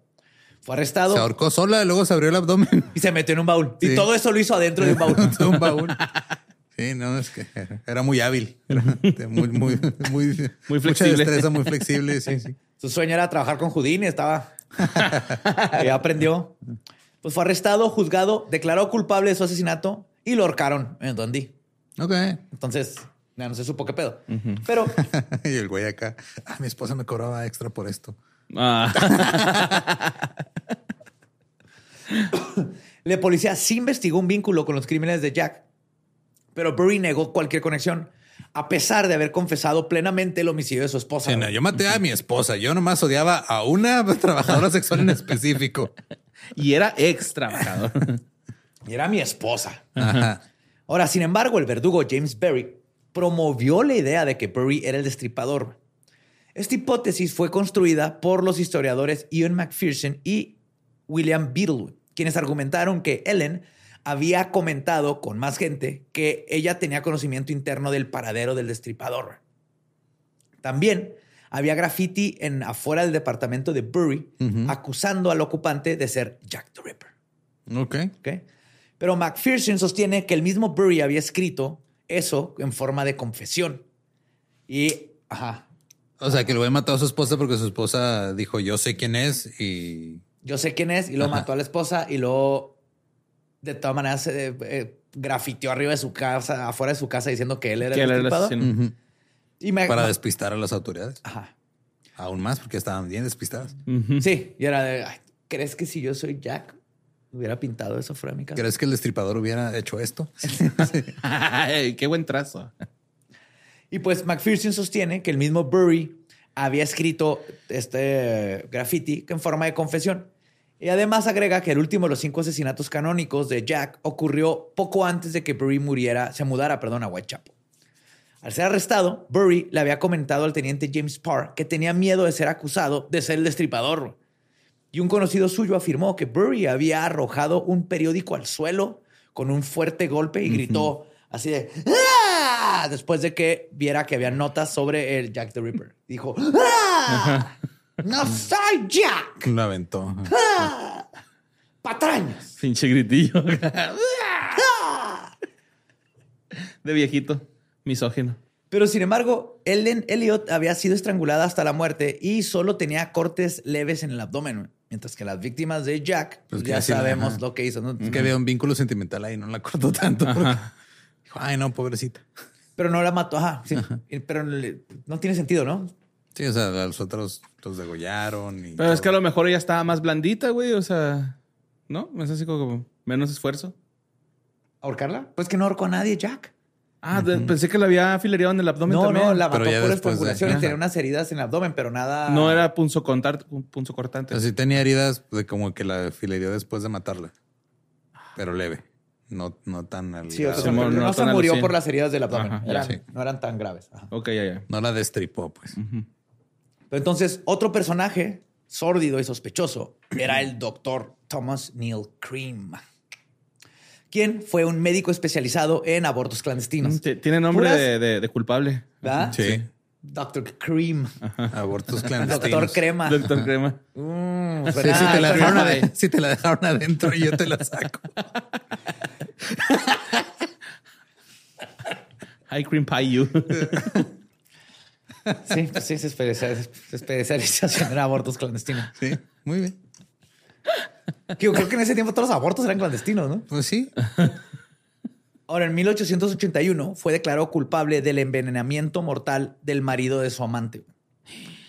Se podría decir que es el más difícil de localizar en el lugar y el momento de los crímenes de Jack, güey, porque estuvo encarcelado de noviembre de 1881 hasta su liberación por buena conducta el 31 de julio del 91. O sea, estuvo 10 años en la cárcel y literalmente estuvo ahí el- En la cárcel no podía salir a matar gente y luego volver. Ajá, o sea, no era la cárcel de Juárez. No, aunque ahorita vamos a ver lo que algunas personas hacen con tal de que los hechos se, Se tuerzan, se a su lógica A su o lógica. idea en lugar de hacer lo contrario. Poco después de que lo volvieron a arrestar, fue ahorcado el 15 de noviembre de 1900, 1892 en la prisión de Newgate. Ahora, según algunas fuentes, sus últimas palabras fueron: Soy Jack el.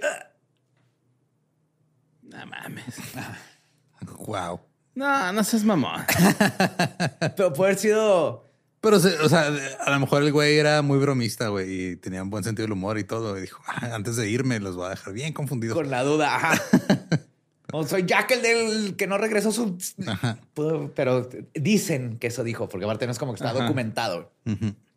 Soy el rey del mundo. Y obviamente eh, todo el mundo, bueno, hay gente que, los que postulan que Doctor Cream. Mm. tum, tum, tum. Hola, señorita. Soy Doctor Cream. Ah. Soy Jack, el eyaculador. Este, lo interpretan como que iba a decir, soy Jack, el destripador. El eyaculador.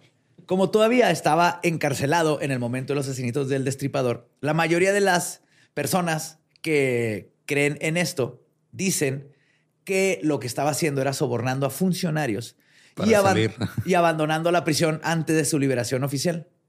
O que su pena de prisión pudo haber sido cumplida por un doble que le estaba pagando para que él pudiera estar fuera Ajá. y matar a cinco mujeres y luego después que al amante de su esposa y luego Ajá. que lo ahorcaran. Esa es la teoría más chafa de todas, ¿no? Horriblemente. Sí. Sí, no, de- tenía un doble que luego, este, después de que estaba en la prisión, caía un tanque de agua y se ahogaba, güey. Se quedaba- El gemelo preso, ¿no? Y el gemelo bueno acá. Simón. Exactamente. Ajá. Prestige.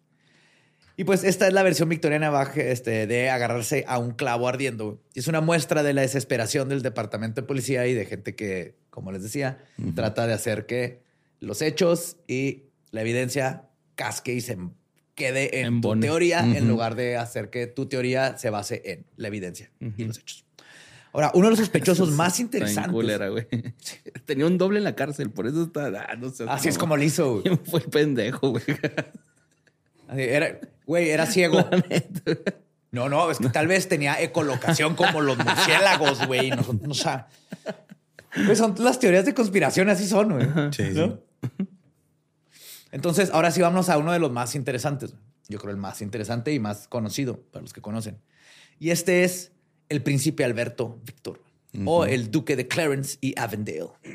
Él fue mencionado por primera vez en forma impresa como un posible sospechoso cuando la biografía de Philippe Julián sobre el padre del príncipe Alberto Víctor, el rey Eduardo VII, se publicó en 1962. Julián hizo un pase referente a los rumores de que el príncipe Alberto Víctor, también verga su nombre, príncipe Alberto Víctor, son- sí suena aristocrático, podría... Betovic. ¿Eh? Betovic. No, ya, Betovic. ya le, le madreaste su O sea, aristocracia. sí, eso es su bien. diminutivo, güey, Betovic. El Betovic. Él podría haber sido responsable de los asesinatos. Aunque Julián no detalló las fechas ni las fuentes del rumor, nomás mandó así como la indirecta. Pero esta teoría llamó la atención del público en 1970, cuando se publicó un artículo en The Criminologist que especuló si el príncipe Alberto Víctor había cometido los asesinatos después de haber enloquecido por la sífilis. Ok. ¿ok? Y se pone un poquito más este, interesante. Sí, filósofo. Posteriormente, teóricos de la conspiración como Stephen Knight este, dijeron que la, en, en su libro de Jack el Destripador, La Solución Final, The Final Solution, elaboró sobre la supuesta participación del príncipe Alberto Víctor en los asesinatos. Dijo que en lugar de implicar directamente a Alberto Víctor, afirma que lo que sucedió aquí es que se casó en secreto y tuvo una hija con una dependienta católica y que la reina, sí, o sea, una de las víctimas, que además era católica, acuérdate que son protestantes y hay todo un pedo allá, tuvo un hijo con ella. Ese hijo, aparte de ser un hijo ilegítimo, es, imagínate el escándalo. Ajá. Entonces, la reina Victoria y el primer ministro británico, Lord Salisbury, en ese tiempo, junto con los amigos masones y la policía metropolitana, conspiraron para asesinar no solo a la que estaba embarazada, sino Sino a a, las amigas que sabían que estaba embarazada. Ok. Esto es lo que también Alan Moore agarra para escribir From Hell. Y habla, y de aquí viene la idea de también qué tal si hiciera un doctor, pero el doctor de la, La, de reina, la reina. que andaba matando para despistar. Todo por un, todo porque un güey se vino adentro. Sí. Y como ya estaba muerto el, el doctor de los abortos clandestinos, ya no pueden hacer nada. Oiga, sí. y el doctor Cream, no, no, ya. No, no. Está en la cárcel. Sáquenlo un día, métale un doble y que venga. O si no tuvieran dobles, hombre, yo lo pago. Pero sí, entonces, Ya batió, ¿no? Le dijeron al Ya doctor Cream, ya batió. ahora la, la- la hipótesis aquí es que uno, eso explicaría por qué se detuvieron los asesinatos. Dos, que la última víctima canónica, Mary, fue la mera mera. Ajá. Y por eso la destazaron tan fuerte para deshacerse de toda la evidencia De que había ahí de que un- estaba embarazada. Un picadillo Ujú. Y a las demás eran sus amigas. Picadillo de ingeniero. de Inge- de Inge. eran las amigas que sabían o les había contado que uno de sus Johns, uno de sus clientes, Pero tenemos, o sea, el príncipe. ¿hay evidencia de que eran todas amigas, de que se conocían entre todas? No evidencia, pero sí Ajá. dormían en las mismas camas. Pues por el sindicato, ¿no? O sea, por ahí se conocía. Pues andaban siempre en los mismos este, pues, lugares de clientela y dormían en de que se pudieron haber conocido. No hay, evidencia, que, no hay evidencia mucha de nada, como puedes, como puedes darte cuenta. Hay que especular bastante. Ok. Pero esta es una teoría este, espectacular, por decirlo de otra manera. Está El- muy rimbombante Sí. esa teoría. Pero básicamente fue el Nepo Baby Ajá. que la cagó y su mamá, la reina, mandó ya sea a, A su. a un asesino o a, un, a su doctor a que Ajá. arreglara el desmadre del hijo que había dejado. Pero de todas estas especulaciones salió un sospechoso más sólido, James Kenneth Stephen, también sugerido por Michael Harrison. Harrison señaló a Stephen, un poeta y uno de los autores, eh, tutores, perdón, de Albert Victor del Trinity College en Cambridge, como el sospechoso más probable. Ahora, la sugerencia de Harrison se basa en los escritos misóginos de Stephen y en las similitudes entre su letra y la carta de From Hell. Ok. Lo que tú me preguntabas que se habían comparado. Ahora, esta carta que asumimos que la des- describió el destripador y si asumimos eso, la letra se parece, pero de todas maneras sigue siendo especulación. Pero Harrison supuso que Stephen pudo haber tenido sentimientos sexuales por Albert Victor y que el odio de Stephen hacia las mujeres surgió por los celos de Albert porque él prefería estar con compañía femenina y no le correspondía los sentimientos a Stephen. Entonces Stephen fue y le mató a todas sus sexoservidoras favoritas Claro. Ajá. Para que Víctor regresara mí, con él. ajá. Es que sí, ajá. Si mato a todas las mujeres, no va a tener opción más que cogerme a mí. Pero sin embargo, el análisis de Harrison fue refutado, el de la letra, güey, fue refutado por examinadores de documentos profesionales. Le No hay- hablaron a la grafóloga esta, ¿cómo se llama? Marifer. Marifer Center. Ah, Marifer. y no hay pruebas de que Steven haya estado alguna vez enamorado de Albert Victor, aunque sí se suicidó de hambre. ¿Cómo? ¿What? Dime que eso Se no ma- está elegante, así que, güey, Voy a dejar de comer. voy a dejar de comer porque cualquier otra forma de matarme me va a ensuciar mi trajecito aristócrata güey, y Ujú. me, voy a, me va a desmadrar mi cara. Mejor nomás no como hasta que me muera. No, Qué poético, qué dramático. Sí. Que Súper, tenía que ser poeta, exactamente. Voy a morir de hambre. Se murió de hambre, güey. pero se murió de hambre poco después de enterarse de la muerte de Albert. Ujú. Pues, tal vez algo hay de que este, lo quisiera mucho, fuera amante, no sabemos, pero Sí, ya yo de no ahí... voy a tragar nada que no sea tú, ver. Sí.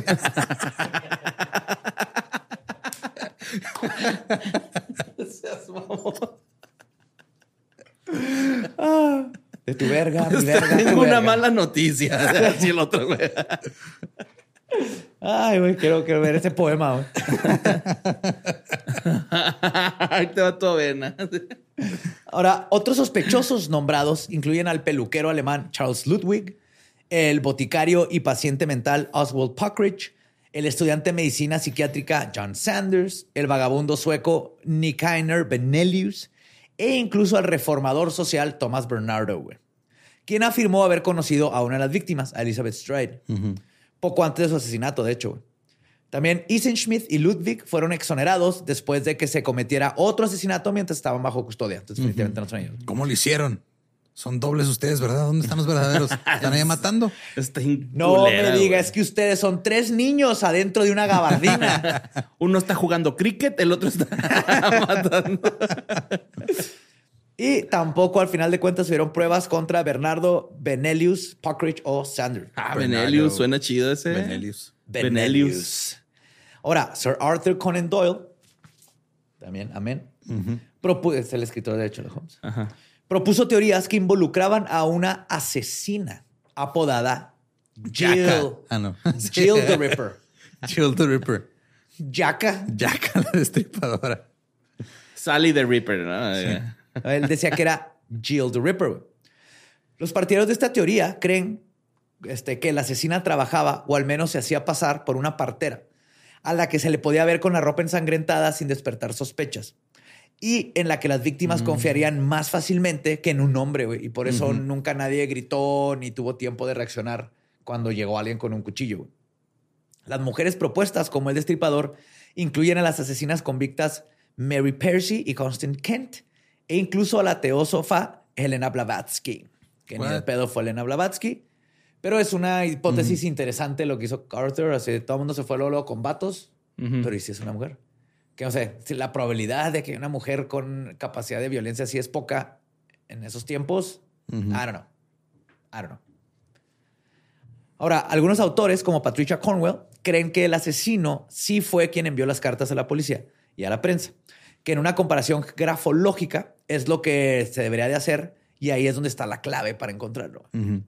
Jeff Mudgett, descendiente del notorio asesino en serie estadounidense H.H. Holmes, utilizó estas muestras de escritura en un intento de vincular a Holmes con el caso del destripador, ¿no se acuerdan? Sí, de que no, es que andaba ya de vacaciones y pues, Sí, mató allá y lo se vino para acá y acá. aquí hizo su hotel y cambió su modus operandi completamente. claro. Se hizo un estafador con Pues un que la gente cambia, güey. La gente evoluciona, ¿no? O sea, uno aprende de sus errores. Y dice, no, Tienes no. muchas ganas de saber quién es, ¿no, güey? O sea. Aparte también es un pedo de, o sea, ¿para qué ando yo persiguiendo víctimas? Mejor que vengan donde estoy yo. Ándale. sí, ma. Me canso menos. Sí, está más fácil. ¿Para qué trabajo de más? Sí, sí, ya maquiló en grande, ¿no? O sea, Sí, Ah, pues, se pues- industrializó. Obviamente el de H.H. Holmes quiso hacer fama de no solo el nombre de su pariente, sino que si lo conecta con Jack the Ripper, uff. Uf. Pero sí, todo el mundo quiere encontrar quién es porque sería el descubrimiento así más vergas de la criminología. pues, 150 años sin saber. No se va a saber. Bueno, no, voy a decir nunca. Pero es poco decir para- probable. Es poco es probable. Muy, muy poco probable. Más que nada por eso, porque no hay evidencia con que comparar fuera de las cartas. Es lo único que nos queda de evidencia tangible. güey. Ujú. Sí, al riñón ya se deshizo. ¿Sí? ya lo hicieron taco. Sí, güey, ya. No, no, ya comen anguila, pero riñón. Te creas seguir. Sí, han de Y el, comer. haggis, güey, que es panza de. Sé que es escocés, de- pero Ajá, de, de panza oveja. de oveja rellena de todo lo demás, de Sí, man. Riñón, hígado y así. Y hervido. ¿Sí? No está frito, Está hervido. no Ah, está el carbón, día está hervido. Vi una foto de unas alitas así de pollo hervidas, güey. Es lo más asqueroso que he visto en mi vida. También otra vez alguien nos enseñó ¿no? una hamburguesa hervida, güey, para que se le quitara la grasa. Yo. Ah, te ma- no seas mamón, güey. Eso estuvo bien feo, güey. Pero no lo hiciste. No, no lo No, hice. no, no, Vi una no. señora. en No lo TikTok enseñó así en sí, TikTok. ¿por qué andas enseñando esos pinos? Es como. Porque quiero que sufran conmigo, güey. La gente está ahí afuera Sí quitándole el sabor a su comida, güey. Güey. Sí, sí, sí. Hay sí. gente ahí haciendo crímenes culinarios horribles y nosotros buscando a Jack el Destripador, güey, ya. Vamos a encarcelar a la señora que hervió su pinche carne Sí, molida para hacer hamburguesas. Sí se veía culerote. Qué asco, güey. Qué asco. güey. Pero pues, sentarse en listar todos los sospechosos posibles del último siglo es una tarea extraordinaria. Sin embargo, es un proceso que sigue sin arrojar certezas y, como decíamos, casi imposible que algún día llegue a hacerlo. Lo cierto es que el rango de posibilidades es casi infinito y eso nos hace mucho, no, perdón, nos dice mucho de la facilidad que tiene la maldad humana de meterse en cualquier recoveco y desaparecer en el mismo. ¿Cómo sabemos que Borre o tú o yo no somos Jack el Destripador? Porque yo estaba viendo Ninja Turtles. Ok. No, yo- Esa yo- no es, esa no es cara de alguien inocente. inocente. Ajá. Eso no, ok, vamos a investigar, tú y yo. Sí. No, aparte, si le ponemos una prueba de detector de mentiras, ya sabe cómo pasarla, güey. Ah, fuck, la cagamos, güey. No le debemos haber dado tanto poder. Oh, eres más listo de lo que esperábamos, borre. Dejen de apretar su ano, lo siguen haciendo. No se hagan. Pues Jack podría ser un acaudalado aristócrata, lo mismo que un carnicero de barrio, una partera o un intelectual, güey. Sí, todos somos Jack el Destripador. Sí. Todos somos Jack. pues. Destripemos. Destripeo. El deseo que tenemos por encontrarlo, aún después de todo este tiempo, sin embargo, también nos habla de la condición humana. Por supuesto que es, en parte, un asunto de curiosidad, de tener la satisfacción de haber resuelto un acertijo. güey. Pero creo que ahí está, detrás de nuestro cerebro, si no lo pensamos, una necesidad, una sed de justicia. güey. Una justicia imposible, güey. una forma de redimir. una forma de reparar el daño de las víctimas que se hace de la única manera que podemos ya en este tiempo, a través de un ejercicio de memoria en donde las nombramos y nunca dejamos de buscar en su nombre. Así, aunque hayan pasado 200 años, la gente seguirá recordándolas y seguirá buscando al monstruo que fue Jack Sí. el Destripador. Y nada, que el Jack se cayó ahí en su casa, ¿no? Y se desnucó. Sí, Ajá, sí, sí, que, ah, no mames, por eso se calmaron los Le asesinatos. dio Alzheimer's, güey, y se le olvidó que tenía que seguir matando. Güey. sí, mo. Era bien torpe, un día iba caminando en su casa, iba, iba rumbo al trabajo y se cayó y se enterró su propio cuchillo. güey. Sí. Güey, ahora era White Chapo en 1800, le puede haber dado tuberculosis o consumpción o esas madres, güey. También, bye. Lo traía aquí en la barbilla y lo se, se dio un rodillazo en el codo. Qué vergas, güey.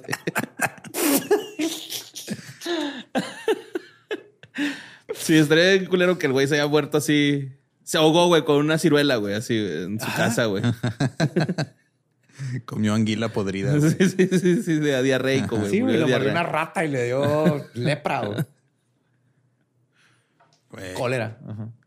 que sí es un chingo de Tifoidea. información. No, hay un chingo de teorías así, todavía más tontas, güey, que la del doble, güey. Es que son esas cosas, ajá. Eh, O sea, en esos tiempos habían malas teorías y ahorita siguen habiendo, güey, porque cada quien y su primo quieren ser el que saca la nueva teoría de quién es Jack. y, pero todos hacen, lo, es bien fácil luego darte cuenta cuando están forzando todo a que quepa en él, porque hay muy poquita información. Entonces, eso tienen que cascar. Si no casca eso, ya lo demás es conjetura. Y cuando te pones a decir que era el gemelo que está en la cárcel. Eso está bien pendejo, güey. Eso está así de. O, que es H.H. Holmes. Ya necesito que, chambear, güey, ¿no? Voy a inventarme cualquier mamada, güey. Sí. Que está padre para hacer ficción, como lo hizo Alan Moore con From Hell. Que agarró una de las teorías, pero está, no, el, el- su novela no se trata de quién es Jack the Ripper. Está usando a Jack the Ripper como un icono de un cambio de siglo y de la esencia humana y la naturaleza humana y una crítica social y todo eso. Ahí no hay problema. Pero Y cuando si quieres- Alan Moore viajó en el tiempo para matar a esas personas y luego regresó para escribir From Cállate Hell, la face que si te escucha, güey. Va a venir. Es un pinche brujo inglés, tú lo sabes, malhumoriento. Y si te escucha y Ajá. le atinaste, you're fucked. Me va a dar alopecia a distancia. ¡Oh, no! ya valió madre, güey. Fucking Jack. Sí, Hay fucking un Jack. chingo, ¿no? Y estos hay unos que nomás es de, güey, neta, échale poquitas ganas a tu teoría. Es que ha hecho un chingo de cosas, ¿no? Sí, ¿Cuál Jack era? David Beckham porque sí, güey. Es, Spice. es descendiente, va Beckham Ajá. de la dinastía Reaper. Chale, güey. Sí, sí está. Esa sí está muy. Pues a huevo. La de. ¿La de Beckham? Sí, no, la de los gemelos, güey. Esa. Creo que es la primera vez que sale una teoría así, güey. De, ah, es que a lo mejor tiene un doble. Eh. Pues es que eran otros tiempos, güey. Lo bueno es de que ahora ya no hay asesinos que se escapan y todo el mundo. No, sabe. que salen de la cárcel o Sí, que no los agarren. ¿no? No, no pasa eso, eso ya no, güey. Vamos Qué bien. bonito vivir en La una ciencia sociedad perfecta. avanzado. Sí, sí, claro, güey. Avanzado avanzado un chingo, sí. Le, le dio una infección en el medio hígado que se comió el Jack, ¿no, güey? Murió Sí, en su güey. casa. El riñoncillo. Ajá. Sí, no estaba Digo, el riñón, el riñón. No habían refris. Ah, que era alérgico a la tinta roja, güey. Que se le manchó. Se manchó las manitas y luego ya se murió ahí. Sí, está hecho de óxido o algo así. Ah, yo digo, yo digo que es muy poco, es más probable que en nuestro, en lo que, lo que nos queda, lo que nos queda de vida a nosotros, se llegue a saber quién fue el zodiaco a que se llegue a saber quién fue Jack. Estoy de acuerdo. Hay muchas más evidencias Más pruebas, y es ¿no? más reciente. Y hubo más control de De las cosas. y datos. Ajá. Ya había forense, ¿no? En el Zodiac. Sí, sí, son Ya Ya, estaba chido todo. O sea, ya había. ya estaba. Un departamento especializado, y el de behavioral sciences y todo eso ya, ya, ya estaban ahí cuajando la idea de asesino en serie y de todo no al grado que lo tenemos ahorita pero ya existía este este pedo y aparte está ahí Jake fucking Gyllenhaal güey la, la persona más preciosita que existe en el mundo güey en el caso junto con Robert. Downey Sí, ahí andaban los dos. Y luego ya estoy de acuerdo. actuar, sí. pero sigue siendo él un boogeyman no que ataca ahí no, no he ido pero me imagino que Whitechapel esa aura no lo quita ese estigma Ajá. no se va a quitar Porque también estaba en, la teoría esa de que era el Spring Hill Jack matando gente, Ajá. que era un, un críptido que mataba gente, que mataba trabajadores sexuales. Eh, Sí, el que traía resortes en los pies. Simón. Por eso se huyó tan rápido. güey. Spring Hill Jack. Sí, se cansó de nada más espantar gente. Dijo, ahora sí ya me voy a poner a trabajar bien. Ajá, sí. Subió de clasificación B a Yo clasificación les C. avisé. No se fueron. Ajá. Ahora sí a matar. Aparte se llama Jack también, güey. Jack the Hill. ¿Cómo se llama? Jack- Spring Hill Jack. Spring Hill Jack. Yo lo hubiera puesto en mi lista de sospechosos Se inmediatamente. llama Jack. Jack, Jack White, Jack El- el Black. del Jack Titanic. Black, el del Titanic. Jack de Titanic. El cadáver, ¿no? El, Sí. el de la película. Sí. Llegó flotando en, un- en una puerta hasta, hasta Londres después. Jack Sparrow. Jack Sparrow. Jackie Chan. Se tiene que cambiar el nombre, güey. Claro, para ocultar su identidad verdadera, güey. sí. Sí. Fue Jackie Chan. güey. Sí. Sí, sí, o sea, mataba a alguien y luego se iba brincando entre las paredes y se escondía en una ventana, güey. Al último salieron todos los bloopers que pasaron. Estamos cabrones. Ay, güey, ya lo resolvimos. Ya. Jackie Quedó Chan. resuelto, sí. De nada, Valió la gente. pena ese rant. Ajá. Sí, sí, sí. De nada. Ahí está, fue Jackie Sí. Chan. y pues, este, gracias otra vez a Levi's por patrocinar este par de episodios Oh, ya sí, por hacernos ver fabuloso. más fabulosos de lo que ya. Ajá. Listos para estos meses de el velo delgado de la vida y la muerte juntos. Ya pasamos el primer spooky episode. Miren, puros episodios más. spooky, obviamente. Spooky Season, claro Ajá. que sí. Y nos pueden seguir en todos lados como arroba leyendas podcast. También me encuentran como ningún Eduardo. A mí como Mario López Capi. Y a mí me encuentran como el Va Diablo. Nuestro podcast está terminado. Podemos irnos a pistear. Esto fue palabra de Jackie Chan. El asesino Jack the Ripper.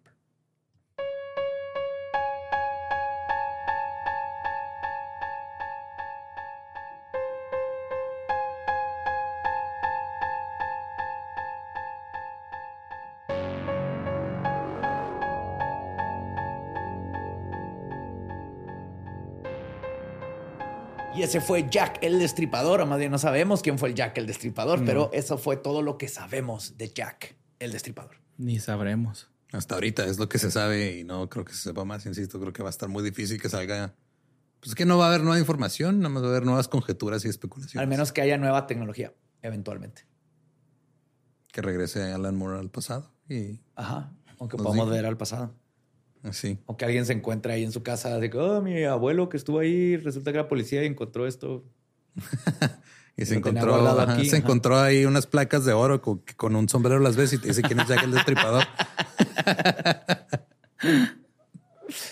no, creo que no sé. No, no va a suceder. Va a estar muy complicado.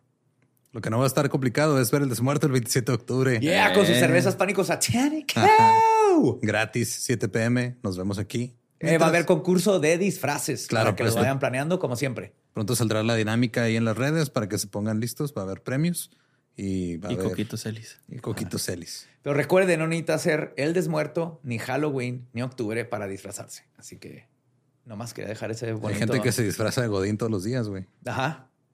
Máximo Sí, porque respeto. no van a chambear, van Siempre a Facebook. Pero ahora-. Nos podemos disfrazar de lo que queramos. Ese es el punto. With everyone fighting for attention, how can your business stand out and connect with customers? Easy. Get Constant Contact. Constant Contact's award winning marketing platform has helped millions of small businesses stand out, stay top of mind, and see big results fast. Constant Contact makes it easy to promote your business with powerful tools like email and SMS marketing, social media posting, and even events management. With Constant Contact, you'll reach new audiences, grow your customer list, and communicate more effectively to sell more, raise more, and fast track growth. Don't know much about marketing? No sweat. Constant Contact's writing assistant tools and automation features help you say the right thing at the right time every time. Plus, you can send with confidence, knowing your emails are actually reaching your customers thanks to Constant Contact's best in class 97% deliverability rate. I'm a small business owner, and I believe that this is a great tool for other small business owners. In small businesses, you need to create a team. And if you're starting by yourself, Constant Contact can be the team that you need. Tackle any challenge with Constant Contact's expert live customer support. Plus, everything's backed by the 30 day money back guarantee. So get going and start growing your business today with a free trial at constantcontact.com. Just go to constantcontact.com right now. Constant Contact, helping the small stand tall. ConstantContact.com. Hey guys, it is Ryan. I'm not sure if you know this about me, but I'm a bit of a fun fanatic when I can. I like to work, but I like fun too. It's a thing. And now the truth is out there. I can tell you about my favorite place to have fun. Chumba Casino. They have hundreds of social casino style games to choose from with new games released each week. You can play for free anytime, anywhere and each day brings a new chance to collect daily bonuses. So join me in the fun. Sign up now at ChumbaCasino.com. No purchase necessary. Group. Void were prohibited by law. See terms and conditions. 18 plus.